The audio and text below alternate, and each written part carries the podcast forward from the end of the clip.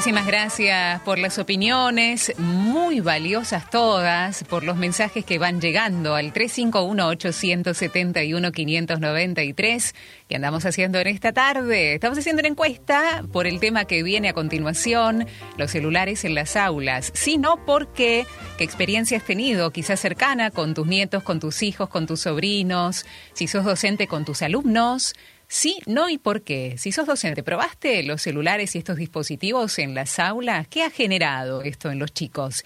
Lo vamos a dialogar con Laura Lewin en un minuto, pero tenemos más mensajes por aquí a través de esta vía que tenemos de comunicación. Radio María Creo que el celular en el aula, dice Alejandra, es muy positivo siempre y cuando responda a una actividad mm, pautada por el docente, con reglas claras para el alumno. También creo que los alumnos tienen que aprender a usar estos dispositivos para aprender y no solo para socializar. Ale de San Juan, muchísimas gracias, Ale, muchas, muchas gracias. Eh, vamos a dialogar con esta amiga que la extrañábamos, que estuvo de gira por todo el país y más allá de los límites de la Argentina brindando estas pautas para la nueva educación, para la educación transformada, pautas para que el aprendizaje en las escuelas sea cada vez más innovador. Y como dice ella, ¿no? No es lo importante aprobar, sino aprender. ¿Y de qué manera, no? Y el uso de los dispositivos móviles en el aula, ¿ayudaría esto al aprendizaje fundamentalmente? Nuestra querida amiga Laura Lewin ya está con nosotros y la saludamos, querida Lauri. ¿Cómo andás? Bienvenida una vez más. Ay, cuánto te extrañé, Vero. ¿Cómo andás?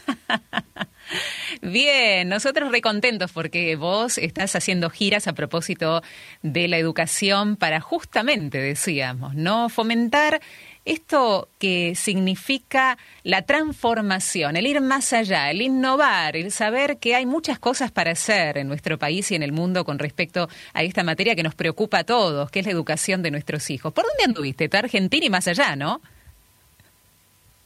Ay, ya ni sé por dónde anduve, te lo juro, anduve por Chaco, ya por Córdoba Ya ni sabes, Gloria la tiene, Gloria la secretaria ah, toda la, agenda. Una locura, pero bueno, gracias a Dios, ¿no? De estar con docentes y con directivos por Santiago del Estero, estuve también, estoy feliz porque, bueno, la gente este, está enganchada con esto de transformar la educación, están entusiasmados, así que imagínate mi alegría de encontrarme con tantos, con tantos docentes y directivos con ganas de este, darles la mejor educación posible a sus alumnos.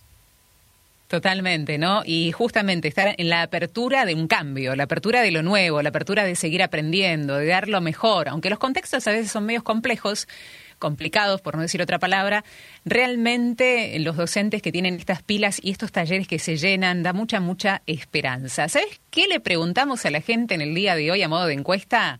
Si están de acuerdo o no con el uso de los celulares en el aula. ¿Están de acuerdo, sí o no? Y hay eh, opiniones encontradas. ¿Qué te parece el tema este para que lo desarrollemos, Lau? El uso de los celulares, dispositivos móviles o pantallas dentro de un aula y vemos qué pasa también fuera del aula en casa, ¿no? ¿Qué está pasando con los chicos? Eh, ¿Qué pudiste ver de este tema? ¿Qué ves en este tema? ¿Cuál es tu, tu análisis al respecto de esto que resulta polémico a veces, ¿no? Pero no sabes lo complicado que es el tema. No te puedo explicar lo complicado ah. que es el tema. Por donde lo mires. No es algo lineal, sí, porque la tecnología, no, porque los chicos. Mira, en Holanda, igual que en otros países, creo que en Colombia también, eh, bueno, tomaron una decisión bastante audaz, ¿no? Que es la de acordar familias y escuelas para impedir el uso de los celulares en las escuelas. Ah. impedir. Ah, sí. Porque, sí porque están muy, pero muy, pero muy preocupados sobre la distracción que los celulares generan en los chicos. Además de los efectos terribles que genera la sobreexposición a los celulares y obviamente la capacidad de concentración. Entonces, a mí me encanta pensar en un mundo ideal, la tecnología, lo que aprendemos, docentes modernos, pero hay una realidad y es la siguiente. Una cosa es el mundo ideal en donde yo digo a los chicos, chicos, ¿Vieron que tienen los celulares guardados? Bueno, vamos a sacarlos y vamos a hacer un cajut o vamos a investigar tal cosa. Pero el celular genera una adicción. Los chicos no tienen, por lo general, ese vínculo de respeto con el docente para hacer lo que el docente les pide cuando el docente se los pide. Entonces, el celular tiene toda una serie de cosas que tiene que ver con las luces, con la música, con el sonido, con las notificaciones, con los brillos, inclusive con las funditas que brillan, y eso hace que sea muy, pero muy, pero muy adictivo. Entonces, ¿qué estamos viendo? Una dopamina incontrolable. ¿Qué quiere decir esto de la dopamina? La dopamina es la hormona del placer, ¿no? Que refuerza todo lo que tiene que ver con la gratificación instantánea. Quiero ya, ya, ya, ya. El celular te da todo ya, ya, ya, ya, ya. Y esos cerebros van cambiando y quieren todo ya. Y son chicos que no pueden esperar, y son chicos que quieren esa gratificación instantánea. Entonces, eso te genera muchas veces, además, una gran dependencia del celular. Ya hay estudios que dicen que hay una enfermedad que es la adicción al celular. Hay un montón de videos en las redes donde vos ves chicos chiquitos con unos, berrinches porque no quieren soltar el celular. Entonces, vamos a empezar a ordenar un poquito esta información que te quiero contar. Dale. Todo lo que tiene que ver con los celulares, las notificaciones, las luces, el sonido, todo eso está diseñado para captar nuestra atención. Y está diseñado para estimular que nosotros liberemos dopamina. La dopamina es un neurotransmisor, son químicos que nosotros liberamos cuando algo nos da mucho placer. ¿Viste cuando vos pones algo en el celular y querés ver cuántos likes tenés y cuántos likes tenés y contesté y mandé y me habrá contestado? Todo eso estimula, estimula, estimula el cerebro y nos cuesta mucho dejarlo. Por eso los chicos cuando empiezan una conversación, vamos a comer, no te dan bolilla porque, viste, quieren seguir viendo si alguien les puso un like, si alguien les contestó. Entonces, la realidad es que todo esto de la gratificación instantánea, todo esto de la adicción, hace que concentrarse en el aula sea muy pero muy, pero muy, pero muy difícil. En un mundo de fantasía, yo recién, si el docente dice, bueno chicos, ahora sacamos el celular y vamos a hacer una actividad, eso sería maravilloso.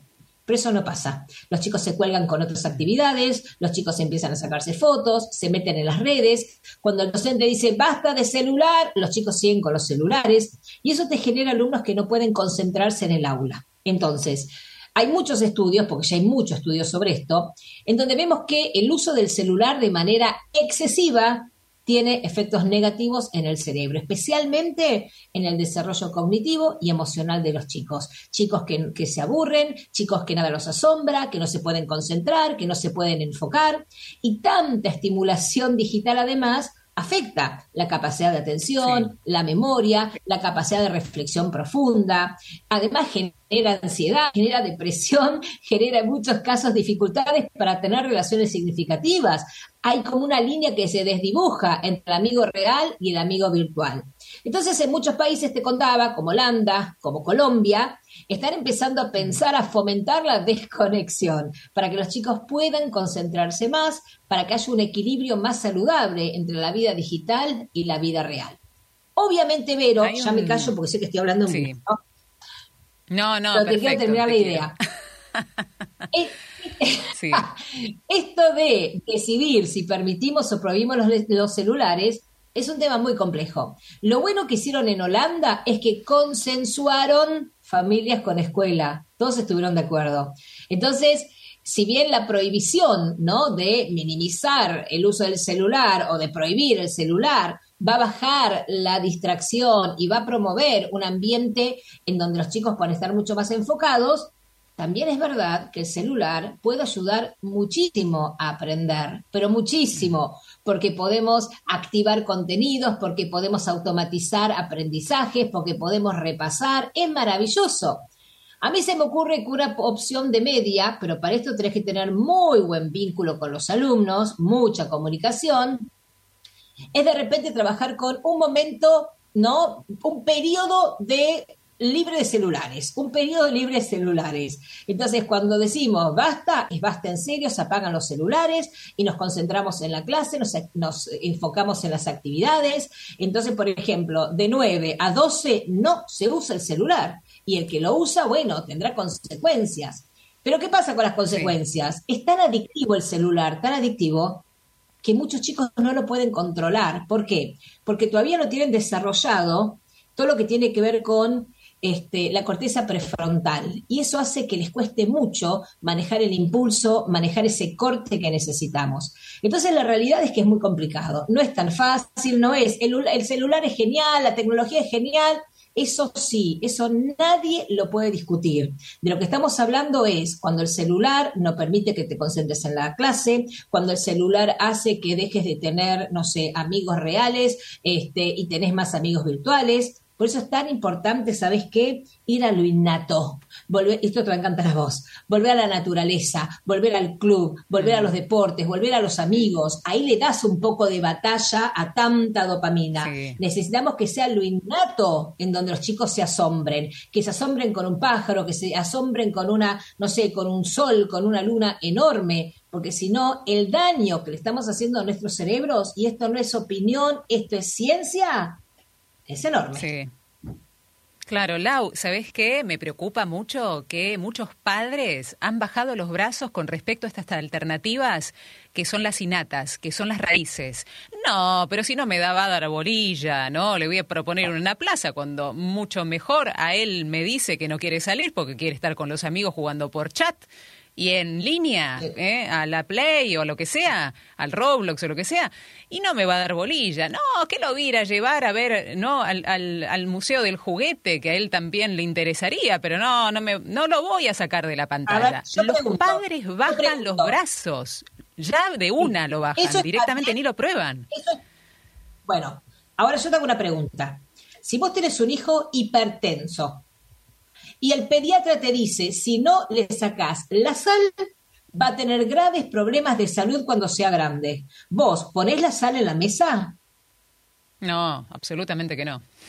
Y bueno, y te lo vas a tener que prohibir, porque tiene que ver con la salud. Hasta que no nos demos cuenta el efecto negativo del exceso, no digo del celular, ojo, eh, del exceso de celular para el cerebro, y bueno, es lo que decís vos, es una batalla totalmente perdida. El tema es si en algún momento alguien va a concientizar acerca de todo esto, ¿no? No tenés manera de ganarle al celular. El docente no tiene manera de ganarle al celular. Mira, yo te voy a decir una cosa, yo soy, y te lo ves en serio, yo soy muy buena dictando talleres pero muy buena en serio. Y la gente se engancha y la gente aprende y se divierte. El otro día estaba en un lugar que no voy a decir dónde, primera fila, una con el celular, no había manera, ¿entendés? Y la miraba y le hacía chistes. No podés ganarle al celular. El celular tiene, viste, como toda esta cosa de, eh, no sé, que te toma, viste, te, es la perdición. Entonces, bueno, Importante entender que generan adicción. Generan adicción, ya se está hablando de la adicción al celular, ya se está hablando de que se tiene que trabajar con psicólogos y hasta con medicación. Entonces, bueno, ojo, ojo padres, ojo sí, docentes, la cuestión es esta. Claro, lo que, está, lo que estás diciendo es absolutamente verdadero, ¿no? La cuestión es, ¿vos sabés lo que es la hipertensión? ¿No? Tomando el mismo ejemplo, ¿vos sabés los síntomas que da? ¿Vos sabías que ser una persona hipertensa a veces no, no sentís absolutamente nada? Está muy bueno el paralelismo, porque si uno no se informa como padre de los daños que puede llegar a ser el uso de un dispositivo porque el propio padre está con el aparatito este y no lo larga, como decías vos en uno de tus talleres, eh, siempre, y como decías vos, el ejemplo es lo que vale, entonces hay que ver qué conductas adictivas familiares tenemos, porque ahora vienen las vacaciones de invierno, Laura. La semana que viene en Córdoba arrancan en otras provincias, en Buenos Aires lo tenemos a partir del 17, ¿no? ¿Qué vamos a hacer con los chicos en esos momentos de descanso? Vamos a dejarle que hagan lo que quieran, ¿no? Porque acá viene también el tema de los límites, Lau, ¿no? El tema de los límites está implícito en esta temática que estamos desarrollando en el día de hoy. Acá se te complica todo. ¿Por qué se te complica todo, Vero? Porque por un lado están los límites, por el otro lado está, sí, está encerrado todo el tiempo, yo no sé ni quiénes son sus amigos, yo no sé con quién está chateando, yo no sé si hay tal vez un mayor disfrazado de menor, hablando con él, están las situaciones de grooming, están las situaciones de ciberbullying, o sea, me parece que la ausencia del adulto, esta ausencia del adulto, de hasta los 13 años vos no podés no saber qué está haciendo tu hijo con el celular. Hasta los 13 años vos tenés que, vos, vos, sos vos sos responsable del contenido que está viendo tu hijo en el celular. ¿no? Entonces, eh, me parece que, que, ahí es donde es lo que decís vos, este vacío que vos sentís que hay de muchos padres. Y la realidad es que te voy a decir algo medio vulgar, ¿viste? Pero antes uno iba al baño con un libro, ahora, ¿viste? La gente va al baño con un celular, o sea, nos cambiaron todos los hábitos. Entonces, si nosotros no ponemos un poquito de foco, si no ponemos un poquito de límites y un parate en casa, se te va a complicar, se te va a complicar. Pero ahí el ejemplo, ¿no? Mamá y papá primero Absolutamente. Lau, esto no es imposible, ¿eh? yo lo aplico como mamá. Primero te hacen el berrinche, yo quiero estar más con los amigos en línea y quiero estar en el celular. Pero ¿sabes qué? Cuando vamos a ir al aire libre, cuando vamos a ir a una plaza, a patinar, a jugar un poco a la pelota, la persona se prende. Digo persona porque los chicos son personas, ¿no? Son seres humanos también, no son un muñequito que vamos de acá para allá a ver qué pueden hacer y qué no. Ellos también eh, pueden elegir qué hacer, pero démosle alternativas, los juegos de mesa cuántas cosas que hay también para fomentar la unión familiar en estos tiempos donde quizás mamá, papá trabajan, no hay tiempo solamente quizás en la cena, fines de semana también con actividades varias, en una agenda, agenda absolutamente completa, actividades para volver también a las raíces que es la familia la raíz, ¿no? El laburo en equipo, como decís vos. Tenemos que ser equipo de nuevo y ser equipo para ver qué están haciendo los chicos con las pantallas. No podemos decir, lo entretiene y es lo que más le gusta más vale que lo que más le gusta, pero démosle nosotros alternativas que son posibles y absolutamente positivas. Entendamos por qué. Hablamos recién acerca de la, este, la dopamina incontrolable. Entonces, claro que más. Vos imaginate un jueguito, ¿no? Y perdiste, ay, voy a jugar de vuelta, y perdiste, ay, voy a jugar de vuelta. Esa es la dopamina, la que te hace buscar la, la recompensa que hace que sigas, que sigas y que sigas. Entonces, está hasta demostrado que tomar nota en la universidad, en la facultad, con una tablet o con un celular, tampoco es tan productivo, porque te distraes, te, ah, distraes, te tientas, los ruiditos, las notificaciones, y además lo haces en piloto automático. Entonces, cuando vos tomás nota, pero lo haces a mano, tenés que decodificar lo que están diciendo, a ver qué me está diciendo lo tenés que procesar porque no te entra todo y todo eso hace que vos empieces ya como a pensar y a recordar de otra manera. Entonces hay hasta estudios, ¿no? Que tomar nota a mano es muchísimo mejor que tomar nota con este, la tablet o el celular. Sí. Eh, alguien nos decía acá, ¿no? Que su esposa era maestra de inglés y que los chicos se distraen muchísimo. Es más, dice que hacen las evaluaciones con el chat GPT, con inteligencia artificial, o sea, ni bolilla la maestra. Eh, cuando se pasa de claro oscuro esto y ya el contenido es para zafar, como el rincón del vago, ¿te acordás que hablábamos, Lau? Ya esto es otra cosa, estamos hablando de otra cuestión. Eh, necesitamos volver, ¿no? También al origen de lo que significa la educación, lo que significa aprender, incorporando nuevas tecnologías, pero fijándonos que no es zafar, es ver cómo incorpora el contenido. En realidad el teléfono no es el problema. A mí me encantaría ver celulares y tablets en todas las clases. Es maravilloso todo lo que vos puedes hacer con un celular. Desde jugar, viste, a jueguitos para repasar contenido, para automatizarlos, para afianzar información, para generar con el chat GPT un diálogo para profundizar lo que estás haciendo. O sea, por donde lo mires, la tecnología es buena salvo el exceso, de eso estamos hablando. El problema del celular en el aula no pasa por qué bueno la tecnología, pasa por si los alumnos te dan bolilla y cuando decís que ahora sí es ahora sí, y vos decís que ahora no es ahora no, o cuando el docente está hablando y el pibe está con el celular y se desconcentra y si lo hace abajo de la mesa no está concentrado en lo que está pasando en el aula, de eso es de lo que estamos hablando. Entonces, si vos tenés una manera de que cuando los chicos entren al colegio te dejen el celular en el aula en una caja y no lo agarramos, salvo para hacer alguna actividad, o si yo tengo celulares preconfigurados en donde tengo únicamente, viste, celulares viejos que ya te cambiaste el celular, bueno, celulares viejos que están preconfigurados con actividades, pero que no tienen redes sociales, Está buenísimo. El problema no es el celular, el problema es que genera el celular en los chicos y cuando el chico no puede controlarse. Laura Lewin con nosotros, pausa musical y seguimos. ¿eh? Todo este programa lo hacemos como siempre entre todos. Comunícate con nosotros, el 351-871-593. Laura Lewin, acordate que podés ingresar a su red, a Laura Lewin Online, para investigar un montón de contenidos que tienen que ver con este tema que estamos tratando y un montón más. Ya venimos. Pon tu celular en modo amigo. En modo amor, en modo hermano, en modo hijo. Si no quieres quedar sin batería, pon tu celular en modo vida. Pon tu celular en modo amigo. En modo amor, en modo hermano, en modo hijo. Si no quieres quedar sin batería, pon tu celular en modo vida. ¿Qué tal si nos sentamos a charlar? ¿Qué tal si nos comemos un helado? Y emprendemos la titánica misión de mirarnos a los ojos y encontrarnos. ¿Qué tal si me reemplazas ese beso que me mandaste en un emoticón?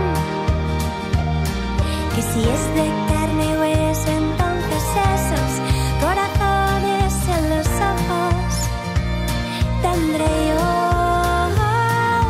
Pon tu celular en modo amigo. Amor, en modo hermano, en modo hijo. Si no quieres quedar sin batería, pon tu celular en modo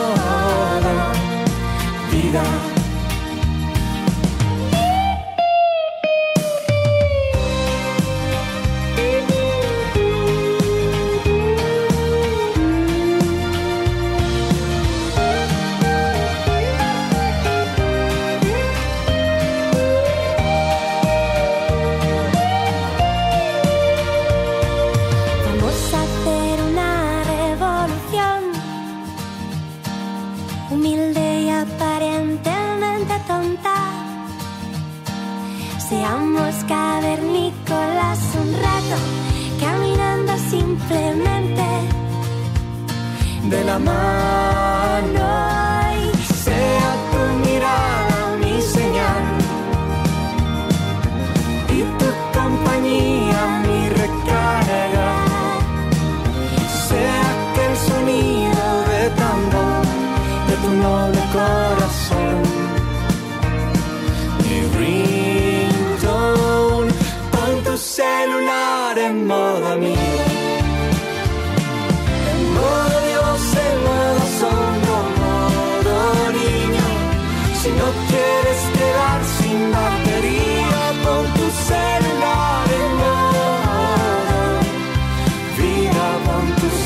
buenas tardes, hermanos queridos.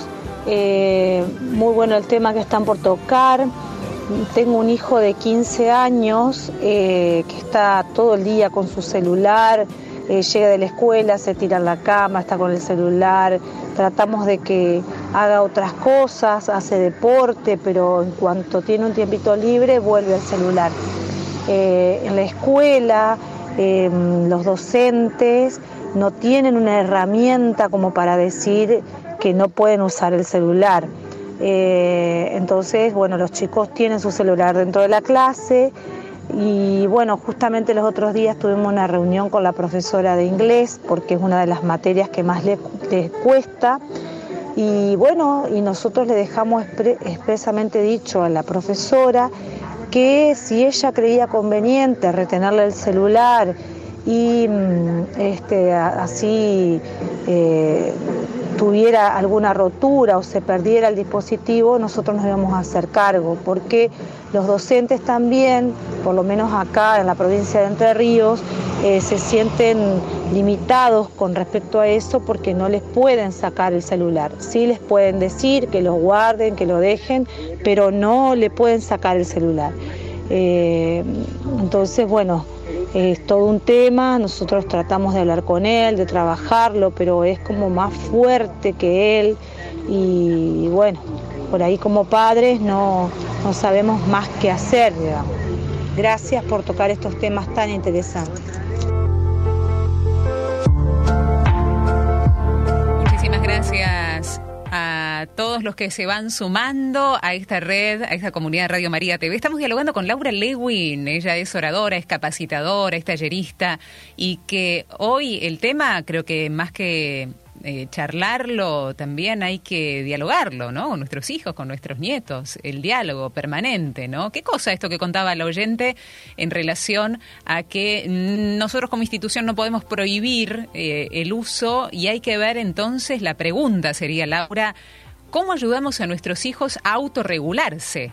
porque si el exterior no prohíbe y si es adictivo y si yo lo tomo y es lo que más me gusta hacer, ¿cómo enseñamos, pues estamos hablando también de chicos o más chicos y hasta más grandes como este oyente, cómo lo enseñamos a autorregularse, a autorreflexionar sobre qué me está haciendo esto, ¿es bueno para mí? ¿Me está haciendo daño? ¿Me está causando una adicción? ¿Cómo podemos hacer eso, Laura? Lo que pasa es que cuando depende de la edad de los chicos no van a poder reflexionar. Si los chicos son chicos, al colegio se va sin celular sin celular, como cuando íbamos nosotros cuando éramos chicos. Y si pasa algo, te llaman del colegio. Y si hay una emergencia, llamas al colegio. Pero, viste, hay padres, te lo digo en serio porque me lo cuentan los directivos, hay padres que llaman, mi amor, ¿querés milanesa hoy a la noche? con los chicos en el colegio. Entonces, el problema no es únicamente el chico, el problema es muchas veces el padre que no se ubica que el chico está en el colegio y que tiene que prestar atención y que tiene que tener su vida académica en el colegio. Sí, y cuando son más grandes, Lau, ¿a partir de qué edad más o menos uno puede hablar de autorregulación, de autorreflexión? Eh, más o menos, ¿no? En la adolescencia ya se empieza con esto de decir, bueno, reflexionamos, te doy ciertas pautas, te indico, te informo y fíjate cómo te sentís. Más o menos a qué edad. No, tiene que ver con la madurez de los chicos, no tiene que ver con la edad. Yo creo que los chicos antes de los 12 años no deberían tener celular. Lo que pasa es que muchos están empezando a los 8, algunos antes. Entonces, cada vez les estamos acelerando más los tiempos. Y si vos a los 8 haces lo que tenías que hacer a los 12 y a los 12 haces lo que tenías que hacer a los 16, ¿qué haces a los 18? Y empezás a transgredir, porque lo que te empieza a pasar es que la vida es demasiado aburrida porque vos tenés todo lo que implica el ruido, el movimiento, la velocidad, el estímulo que te da el celular. Y cuando lo comparas con la vida, te das cuenta que la vida es más aburrida. Por eso yo insisto mm. mucho en esto de volver a lo innato, a la naturaleza, al club, a los deportes, a los amigos, para que eso sea lo que te asombra.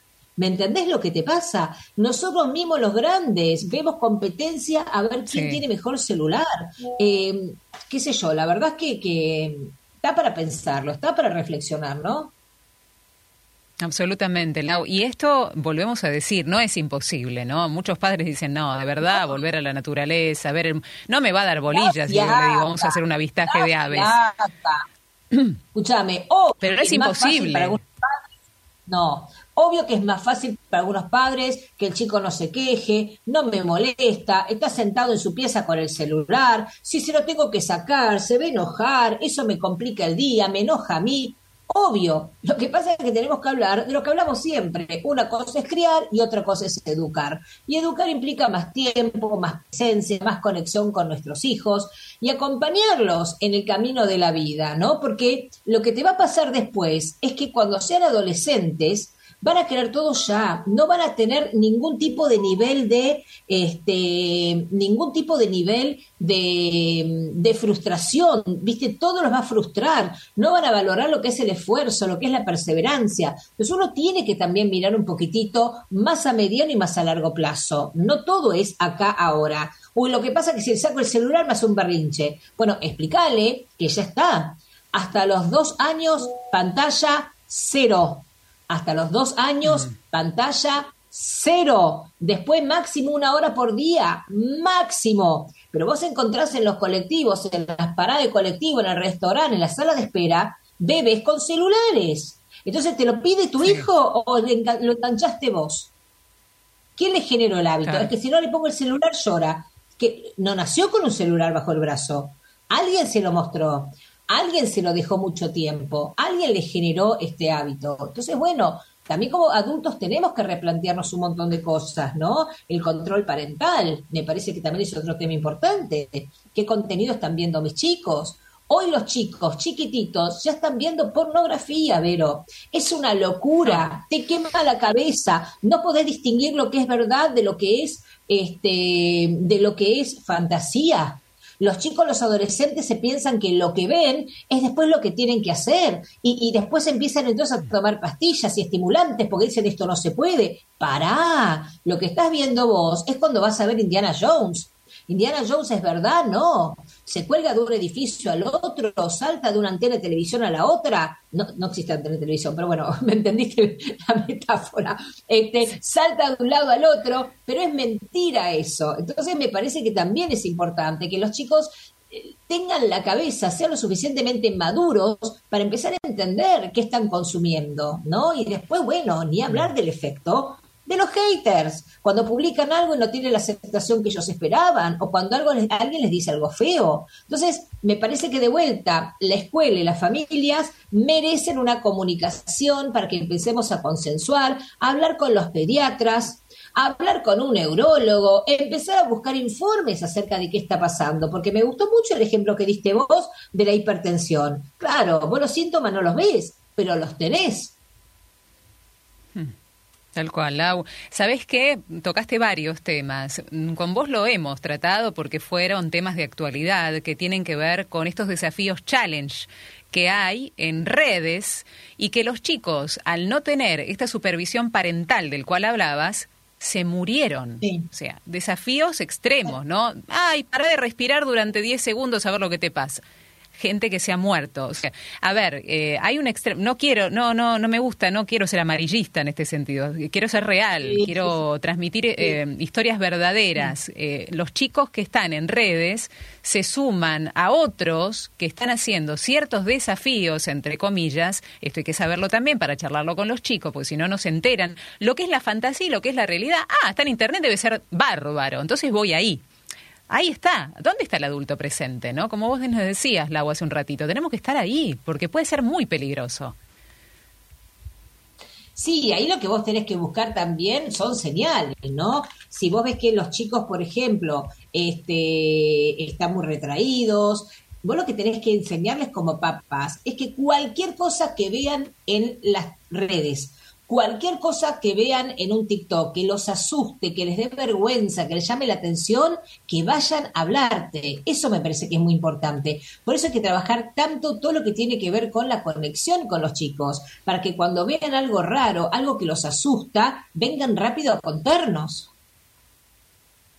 Cierto. Hay una mamá acá que está preocupada por el tema de los likes. Dice que su hija está muy pendiente de las fotos que cuelga en Instagram y de los corazones que pueden llegar a eh, ponerle aquí en esta red social. ¿Qué hacemos? ¿Cómo nos manejamos con respecto a esto? ¿no? En esto de separar también eh, la realidad de la fantasía, esto de los filtros, esto de estar pendiente de los likes, la autoestima de nuestros hijos y sobre todo cuando están entrando a la adolescencia. Y bueno, esto tiene que ver mucho con empezar a eh, a conectarse con uno, ¿no? Este, ¿Qué quiere decir eso, conectarse con uno? Dejar de estar buscando siempre la aprobación del otro. Cuando uno está tan pendiente del like del otro, es porque está muy pendiente de la mirada del otro. Y eso no está bueno. Para eso hay que trabajar mucho lo que es la autoestima de los chicos, pero una autoestima sana, porque la autoestima desmedida, ay, sos el mejor, genera narcisismo.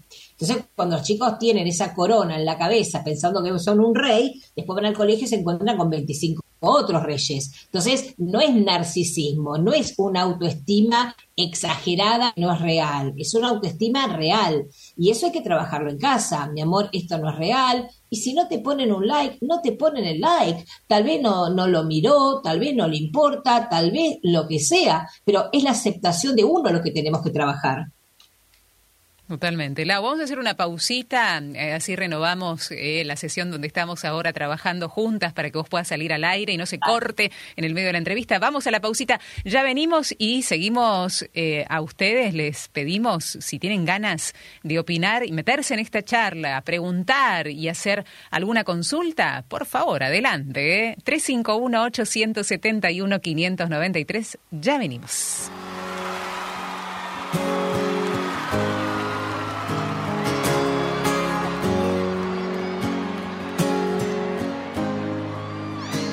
The train. I ran out of words, I got nothing to say. Everything hurts, and I know love leads to pain. But memories serve our sweetest refrain. Mm, the waves came tumbling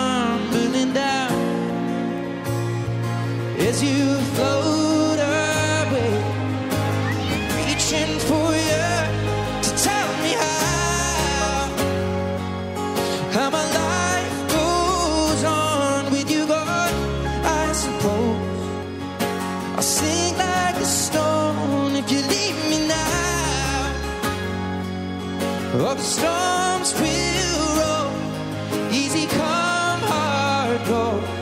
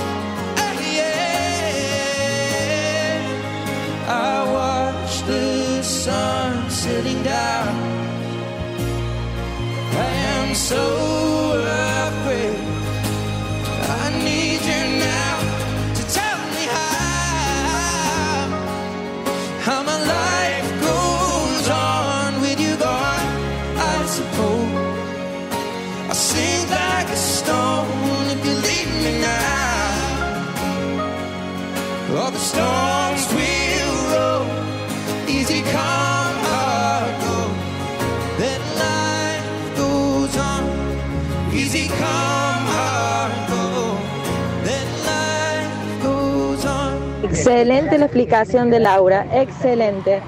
Es lo que se tiene que hacer, porque si no el chico en las redes no sabe distinguir cuando hablo del sexo, del sexo al amor.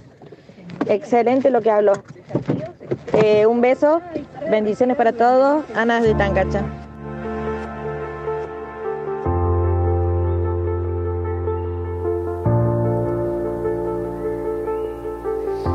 Dialogando con Laura Lewin. Ella es eh, capacitadora, es escritora, ha escrito muchos libros sobre educación. Es tallerista, da talleres a docentes a lo largo y a lo ancho del país y más allá de las fronteras de Argentina. Hoy estamos dialogando junto a ella con respecto a los celulares, las pantallas en los chicos, investigaciones, muchas, varias, que hablan de que no es bueno el uso excesivo de las pantallas. Y nosotros, ¿qué estamos haciendo como adultos?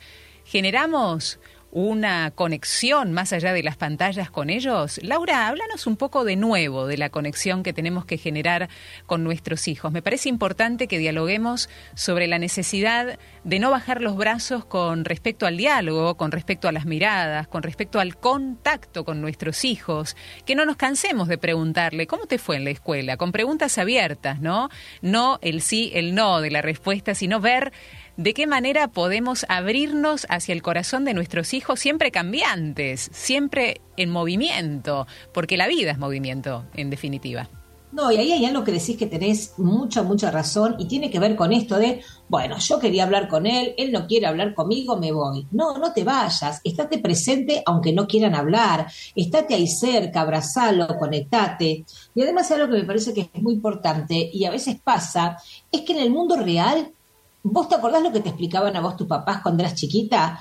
siempre caminar del lado del edificio, no del lado de la calle, cuidado cuando cruzas una calle, no hables con extraños, todo eso nos explicaban, ¿no? Lo que pasa es que ahora este, no se está explicando cómo manejarte en un entorno virtual. Entonces vos también tenés que explicar, ¿no? Si aparece alguien que no conoces, entender que, este, que si un compañero, si un amigo tuyo le está diciendo algo feo, le está escribiendo algo en las redes sociales un amigo, que vos también podés decirle, pará, no le digas eso, no está bien. ¿Entendés? Que nosotros podamos tomar parte, que como chicos que podamos tomar parte. Y cuidado, porque este, me parece también que hay un tema que tiene que ver con, eh, con lo que hacen los demás, ¿no? Esto de este, de, que muchas veces nos siguen recomendaciones, si los otros lo hacen yo lo hago, ahí es importante también trabajar todo lo que tiene que ver con el pensamiento crítico, ¿no? Ayudarlos a, ayudarlos a, pensar, ayudarlos a ver qué está bien y qué está mal. Y me parece importante también, nosotros como papás, hasta los 13 años, tenemos que ver las listas de contacto en el chat de los chicos. No es para ver sobre qué hablan, es para ver con quién hablan. Y vos también podés poner la lupita, palabras que te llamen la atención, para ver, viste, de qué están hablando, ¿no? Eh, sexo, suicidio, son palabras muy fuertes, pero tenemos que anticiparnos, tenemos que ver de qué están hablando los chicos. Eh, entonces, bueno, nada, me parece eh, esto, ¿no? De, la conexión, de, no bajar la guardia, viste, en cualquier momento se puede meter cualquier adulto en un chat de los chicos, en un juego. Hay un video que es muy impresionante, muy impresionante, que es un señor que está en una mesa, ¿no? En una plaza y está como tirando las cartas y le dice, hola, ¿querés que te tire las cartas? Y una chica, una alumna del colegio, va avanzando y dice, no, gracias. ¿Por qué, Daniela, no querés que te tire las cartas? Y la chica se da cuenta, uy, ¿cómo sabe mi nombre? Entonces se acerca y le dice, ¿y vos cómo sabés mi nombre? Me lo están diciendo las cartas. Y él sigue como que estuviera tirando las cartas. Y las cartas dicen más cosas vos. ¿Querés saber? Yo sé que vos tenés una hermana que se llama Julia. Yo sé que los martes y los jueves a las 7 vas a danza. Que cuando volvés estás sola en tu casa. Pero ¿cómo sabes eso? Le dice la nena. Me lo están diciendo las cartas. Y también sé que tenés un amigo Jorge que le contás todo y que te estás yendo a encontrar con él ahora. Y la nena se pone pálida. Ah. ¿Y vos cómo sabes eso? Porque yo soy Jorge, le dice. Entonces muchas veces, ¿no? Me da piel de gallina, me, da mucha piel de gallina mientras te a lo mí También. A veces Viste, a veces desde, son videos que están en internet. Ah, mira, tengo piel de gallina, todavía no puedo hablar. Este, a veces desde la inocencia, los chicos se enganchan con alguien, viste, y, vos te sentís solo, yo también me siento solo, este, ¿y qué estás haciendo? Entonces, viste, como que, bueno, cuando encuentran un agujero, muchas veces se meten, y cuando se metieron, cuando les tocó el corazoncito, y si son chicos que están solos todo el día o que se sienten solos, es muy, muy, viste, este, muy peligroso. Entonces, bueno, eh, y además de hablar que es muy fuerte la presión que sienten también de este, de sus compañeros, ¿no? De querer pertenecer al grupo. Por eso ahí está tan, pero tan importante el trabajar la autoestima, trabajar la autoconfianza. Sí, como siempre decimos, eh, si nos podés ayudar un poco de nuevo, Laura, la audiencia y la comunidad Radio María TV se renueva, ¿no? Autoestima y autoconfianza, ¿cómo la trabajamos? ¿Cómo la laburamos con nuestros hijos? Bueno, tiene que ver con en trabajar con ellos en, en que se sientan valorados, en que se sientan respetados, eh, enseñarles que ellos, por ejemplo, son responsables de su esfuerzo, pero no del resultado. No, porque fui a fútbol y perdí, no quiero ir más.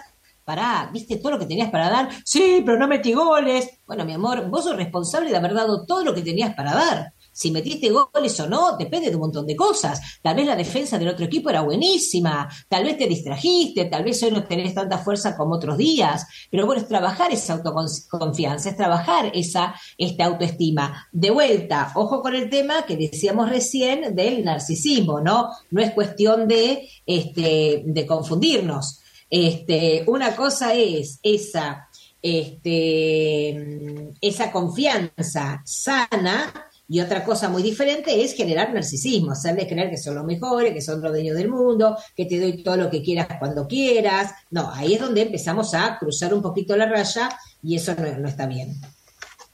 Sí, acá hay una abuela que está preguntando si existe el bullying en las redes sociales. Laura, vos como especialista has hablado años eh, sobre bullying, lo hemos tratado acá muchísimo tiempo porque lamentablemente el bullying sigue vigente en las instituciones educativas y fuera de ellas.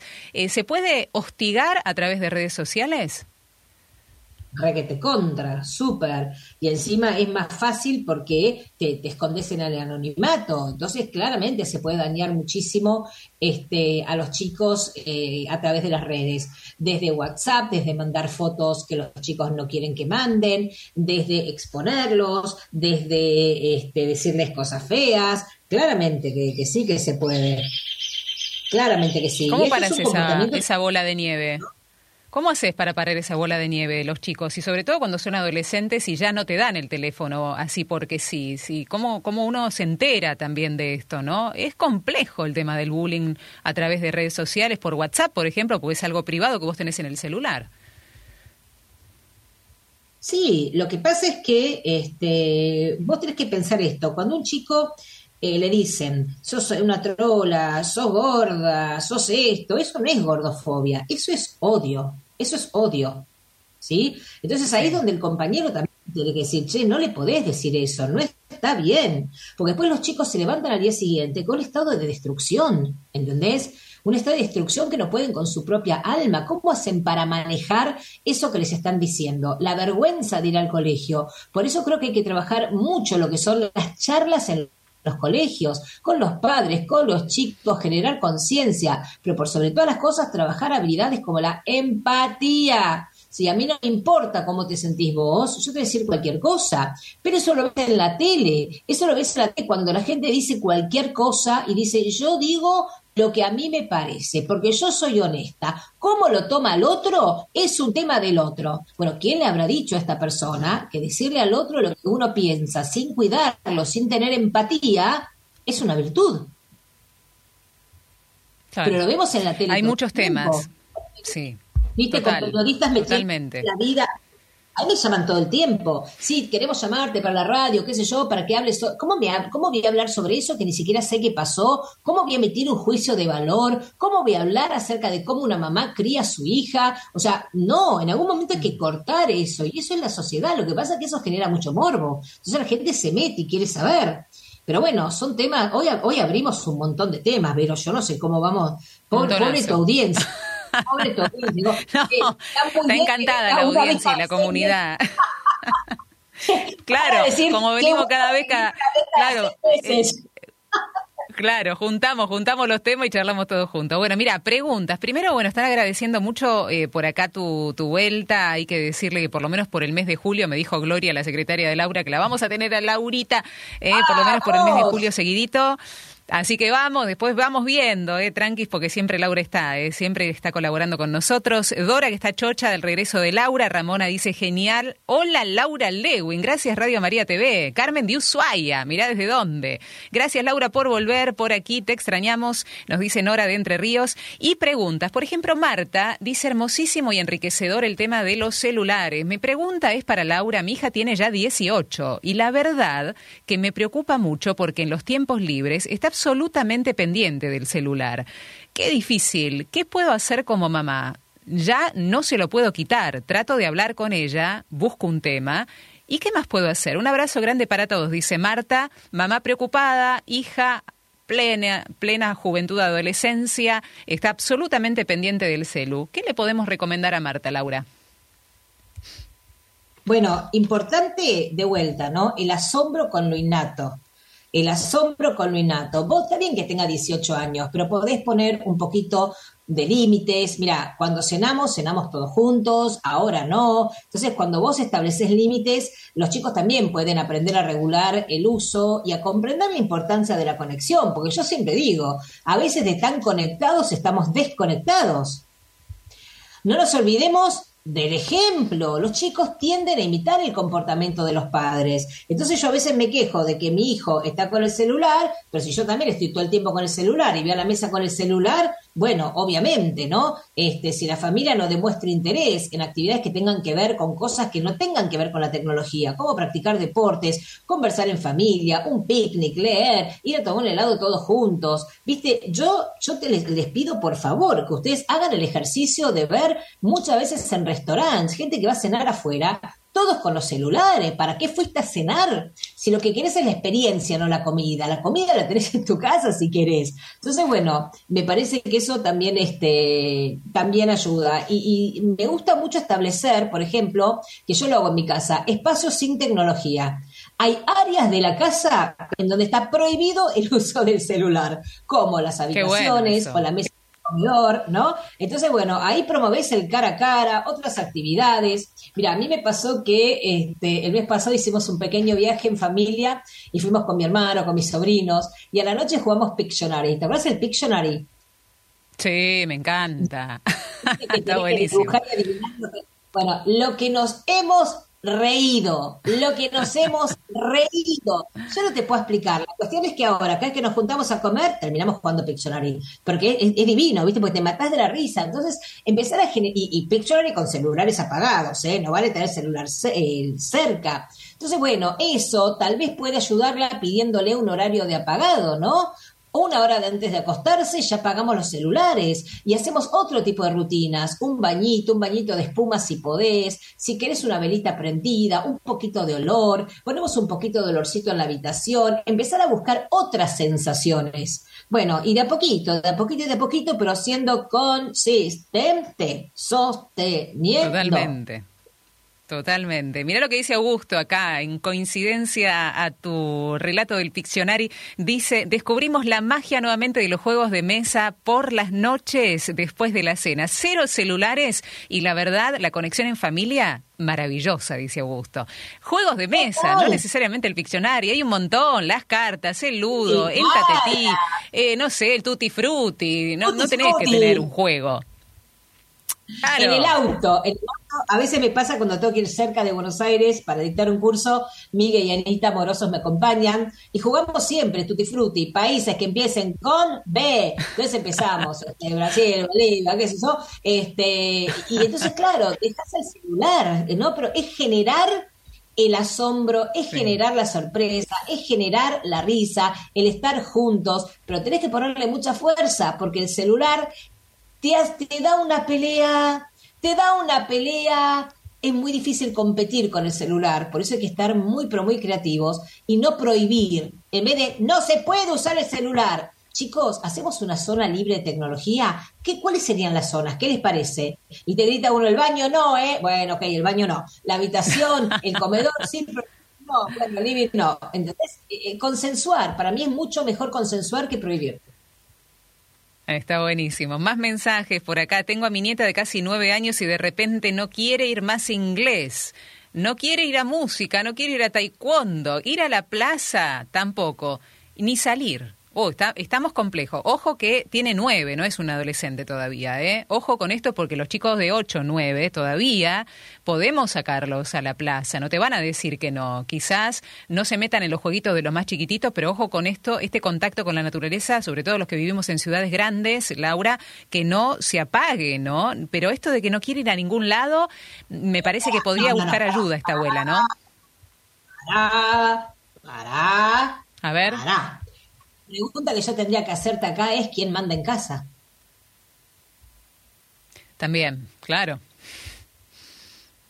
O sea, el chico no puede decidir no hago inglés. No, parte de tu educación, papá y mamá o el abuelo, quien sea, queremos o creemos que es importante que hagas inglés. No te estoy preguntando si querés. Lo mismo que un deporte, ¿sí? Muchas familias saben que los chicos tienen que elegir un deporte, el que quieran. En otras familias eligen un instrumento, el que quieran. Pero ojo porque si los chicos deciden su vida a los ocho años y después te querés matar. Y más con el inglés, porque ahora con esta ¿no? Esta, este que se desdibujan las fronteras y que vos podés conseguir trabajos en donde se te ocurra, en Noruega, en Estados Unidos, en Canadá, desde Argentina, desde donde vos estés, El día de mañana, si vos no manejás idiomas, y no dije un idioma, idiomas, se te acortan las oportunidades. Lo que no aprendes de chico, después de grande, cuesta mucho. Son las ventanas de oportunidad. Hay momentos y momentos, ¿sí? Para aprender ciertas cosas. ¿Esto quiere decir que si no aprendo inglés de chico, nunca voy a aprender de grande? Sí, pero te va a costar muchísimo más.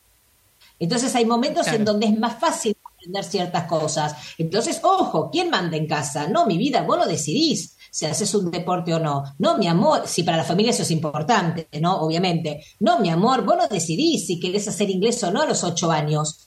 Porque si a los ocho años elige si quiere hacer inglés o no, a los cinco estaba eligiendo qué quiere comer.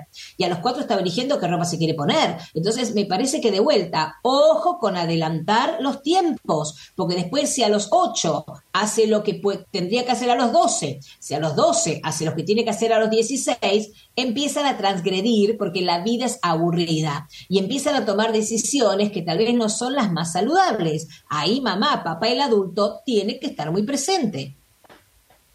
Sí, otra cosa que me llama mucho la atención y que se desprende como un subtema, no necesariamente tiene que ser el caso de esta abuela eh, de- con esta nieta, pero cuando un niño de nueve años no quiere nada, no quiere eh, taekwondo, no quiere inglés, no quiere música, no quiere ir a la plaza, y como lo vos de, lo esbozabas al inicio del programa, ojo que se, hay cosas que se desprenden del uso excesivo del celular, como son las enfermedades de salud mental, depresión y ansiedad. No es eh, un jueguito nada más que estamos eh, jugando en la pantalla, ¿no?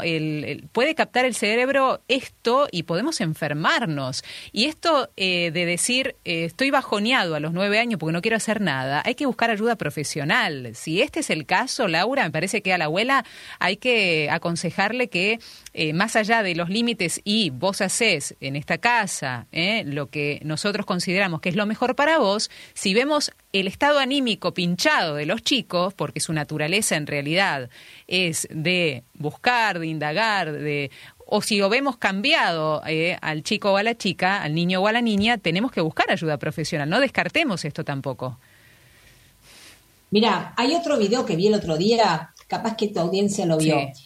Un nene histérico, ¿eh? Histérico, gritándole a la madre, no, porque vos, histérico con un berrinche a los gritos, debía tener seis años, siete años, histérico con un berrinche. Y la madre, bueno, dejemos sobre el celular, mañana puedes seguir un ratito más, no, porque por culpa tuya, un berrinche total. Entonces, mientras yo lo veía, pensaba, ¿no? Tal vez hay alguien que dice, este nene necesita realmente, ¿no? Un límite. Pero lo que está pasando ahí, mientras ladra mi perra, lo que está pasando ahí es que este, no es un límite. Este chico ya generó una adicción al celular y eso lo vas a resolver únicamente con un psicólogo y a veces hasta con un psiquiatra. Entonces, no digo que sea el caso de esta nena, por Dios que no la conozco, ¿eh? capaz que nada. Obviamente le parece más divertido quedarse en casa, le da fiaca ir a inglés, como a mí me da fiaca ir a caminar, y no es algo para preocuparse, no lo sabemos. Pero cuando vos te Claro.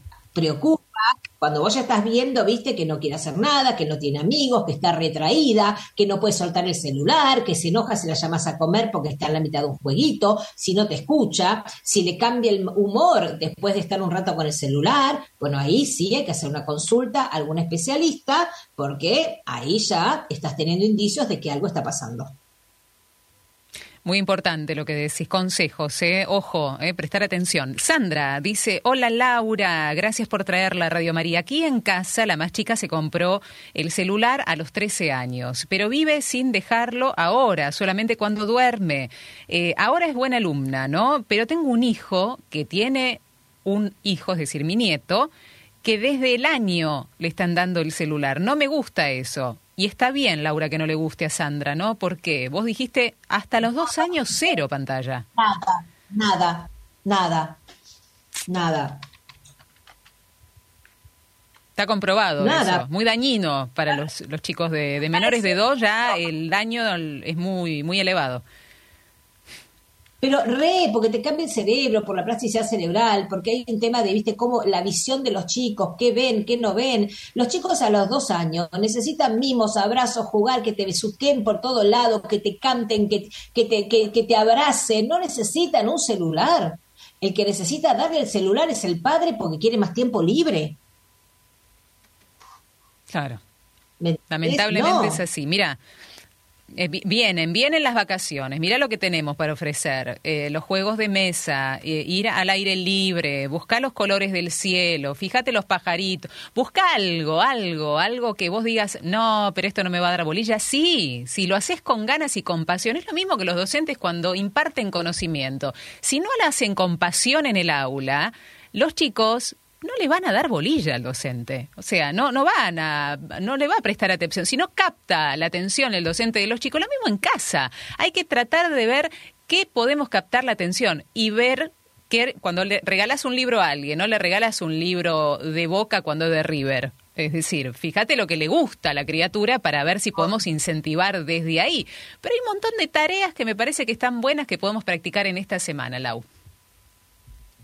Sí, yo lo que creo es que, mm, nada, ver qué nos da placer, qué nos gusta, no imponerlo. Hay cosas que son muy importantes y que no las podés imponer, ¿no? No nos olvidemos que un uso muy, pero muy excesivo del celular en chicos chiquititos te genera retraso en el desarrollo del lenguaje, de la comunicación, porque vos estás limitando la interacción cara a cara, estás limitando las oportunidades de aprender el lenguaje. Entonces los chicos tienen que interactuar con su mamá, con su papá, con la chica que lo cuida, para desarrollar habilidades lingüísticas, viste, fuertes. No te olvides que la- esto para todo el mundo, problemas de sueño, te cambia eh, el ritmo biológico del sueño, porque la luz azul, viste que sale de las pantallas, hace que interfiera con todo lo que tiene que ver con el patrón de sueño. Entonces los chicos no descansan bien, ni hablar del adolescente, que lo hemos hablado un montón de veces, que le cambia el sistema circadiano y ellos necesitan acostarse más tarde, porque es un tema biológico, no es un tema de capricho. Si encima usan el celular, más tarde todavía. Cuidado con el exceso de celular, con el desarrollo emocional, cognitivo de los chicos, porque te distrae, dijimos hoy temprano, porque sobrecargamos el cerebro de los chicos, sobrecargas de estímulo. ¿Qué hace un chico de dos años con un celular? En donde le cargamos a ese cerebro, sobrecargamos, lo sobreestimulamos. Y eso va a tener un impacto en el desarrollo emocional, en el, desarrollo cognitivo. Eh, después va a querer todo ya, ya, ya, porque lo acostumbraste a un ritmo que no tiene que ver con la vida normal. Entonces estás trabajando la gratificación instantánea, quiero todo ya, ya, ya, ya, ya, y lo hiciste vos con el celular. Entonces, bueno, nada, este, ni hablar también de la salud, lo dije, los ojos, ¿no? Mucho, mucha pantalla hace que los chicos puedan tener este, problemas visuales como miopía cuando sean un poco más grandes. Entonces, ojo, está bien, es divertido porque me libera a mí y puedo hacer lo que yo quiero en casa, pero no es sano, no es sano. Pero todo el mundo lo hace, mucha, pero mucha no es atención. Sí. Claro, claro. Información, formación al respecto de esto. Nos hace falta. Esta cuestión de la dopamina, por ejemplo. ¿Sabían ustedes? eh? ¿Sabían ustedes que pasa esto? Bueno, informarse, ¿no? Eh, Laura, la verdad que gracias. Un montón de temas y subtemas que hemos tratado en el día de hoy. Este es el inicio del mes de julio, señoras y señores, con Laura Lewin. El, eh, la semana que viene, el jueves que viene, volvé, Laura. Dale, te esperamos. Sí, sí, yo les mando un beso enorme a todos, les mando uno especial a la gente que me sigue en las redes, con la que me veo en los cursos, en los congresos, que, que saben que los amo, que los adoro, que me hace re bien saber que están ahí escuchando, y a toda la gente nueva, bueno, un beso enorme y ojalá que nos sigamos viendo en las redes, me buscan como Laura Lewin, ahí aparezco, y, y Vero a vos, nada, qué decirte, amo acompañarte, me encanta estar en Radio María, me encanta cuando estoy en talleres y me dicen, ay, te sigo en Radio María, mi mamá te escucha en Radio María, así que bueno, feliz de estar acá. Está buenísimo. Gracias, Lauri. Abrazo grande para vos. Un- el- si el padre de Alberto me está escuchando en Radio María, le mando un beso enorme de Esperanza de Santa Fe, que justo me mandó Beso grande. Un abrazo, un abrazo. Chau, chau.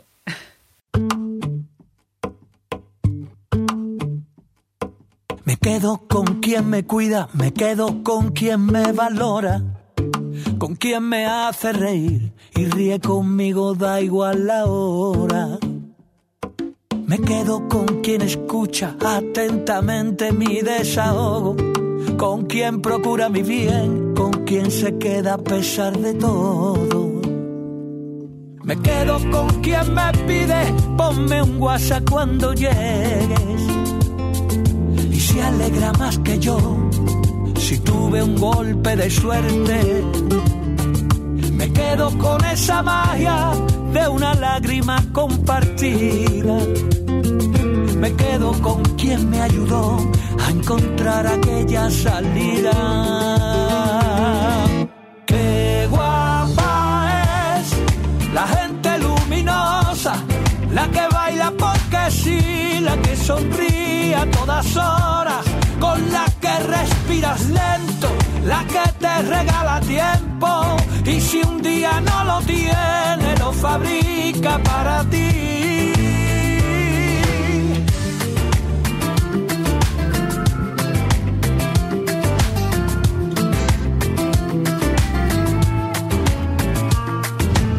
Quedo con quien enciende bombillas en mi camino, saca lo bueno de mí y me hace sentirme vivo.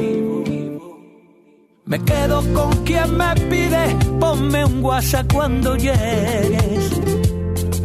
Y se alegra más que yo si tuve un golpe de suerte. Me quedo con esa magia de una lágrima compartida. Me quedo con quien me ayudó a encontrar aquella salida. Qué guapa es la gente luminosa, la que baila porque sí, la que sonríe a todas horas, con la que respiras lento, la que te regala tiempo y si un día no lo tiene, lo fabrica para ti. Qué guapa esa que no se preocupa de la marca de tu ropa, la que pone a la alegría siempre en su menú del día, gente que ilumina el mundo, gente guapa como tú.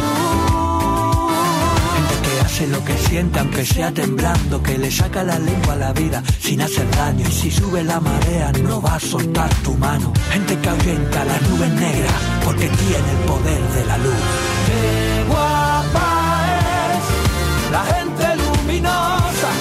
La que baila porque sí, la que sonríe a todas horas, con la que respiras lento, la que te regala tiempo y si un día no lo tiene, lo fabrica para ti.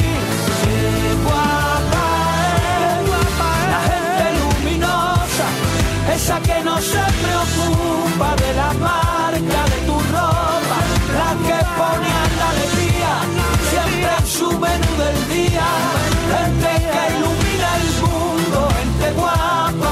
como que tiene el poder de la luz.